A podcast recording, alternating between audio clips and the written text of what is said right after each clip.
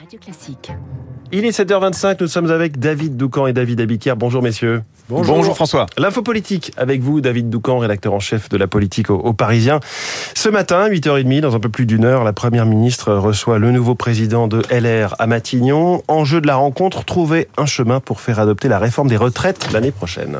Oui, et ce sera tout sauf simple parce qu'Elisabeth Borne et Éric Ciotti ont, figurez-vous, un point commun. Ils entament tous les deux cette négociation en étant dépourvus de mandat clair. Le président a dit en substance à sa première ministre trouve un chemin parlementaire pour faire adopter ma réforme, mais un, je veux des garanties de vote claires de la part de la droite, et deux, je veux que ça reste ma réforme. Comprenez?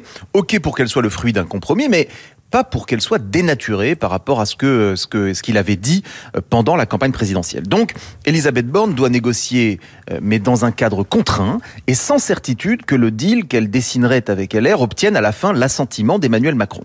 Pas de mandat clair non plus pour Éric Ciotti, puisque le tout nouveau président des Républicains est à la tête d'une formation profondément divisée. Retailleau, Bruno Retailleau et les sénateurs disent qu'il faut voter le report à 64 ans. Olivier Marlex dit 63 ans. Aurélien Pradier a dit et répété qu'il ne fallait pas toucher à l'âge légal.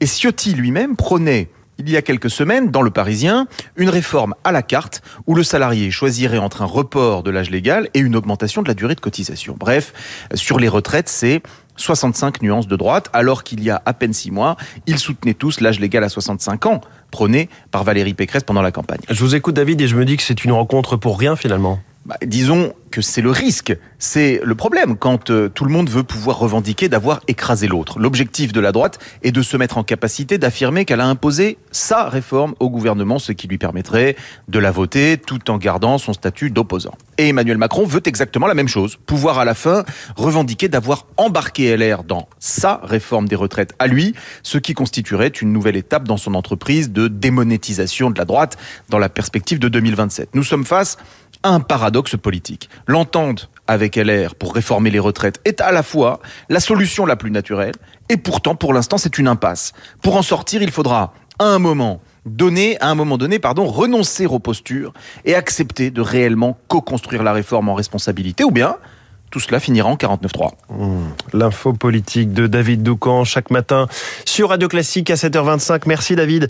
David Abiker, les titres de la presse, la grève à la une. Les voyageurs pris en otage, c'est la une du Parisien aujourd'hui en France qui propose également des astuces pour un réveillon malin. Effectivement, il en faudra des astuces pour réveillonner. Grève de Noël, la SNCF perd le contrôle, c'est la une de Libération. Immigration, les annonces de Darmanin pour le Figaro, c'est le fait politique du jour, tandis que les échos s'intéressent au renouveau du nucléaire européen. Trump fait un pas de plus vers des poursuites pénales, c'est le gros titre du monde. Pour la dépêche du midi, le chiffre important, c'est le milliard de Chinois qui pourraient être contaminés par le Covid. La fin des restrictions a vu, exploser le, le nombre de contaminations. Séisme politique en Alsace, Jean Rotner quitte la présidence du conseil régional pour raison familiale. C'est la une des dernières nouvelles d'Alsace, de l'Est républicain, du républicain lorrain et de l'Alsace. Puis enfin, le canard enchaîné qui titre, il s'invite devant les caméras et dans les vestiaires pour consoler les bleus. Macron élu meilleur récupérateur. Merci David. David vous revenez à 8h30 pour la revue de presse de Radio Classique. Il est 7h29, nous sommes mercredi. Il y a des films à aller voir en salle, notamment Le Parfum Vert, dont nous parlera Samuel Blumenfeld, le journaliste cinéma au journal Le Monde, avec nous dans les spécialistes dans 10 minutes. Une cathédrale presque millénaire, un incendie qui avait ému dans le monde entier, une reconstruction à mener au pas de charge et un général d'armée en chef de chantier, Jean-Louis Georgelin, le président de l'établissement pour la conservation, la reconstruction de Notre-Dame de Paris sera dans les stars de l'info à 8h15. Enfin, Esprit libre, aujourd'hui le philosophe Pascal Bruckner et l'écrivain et académicien Marc Lambron à 8h15.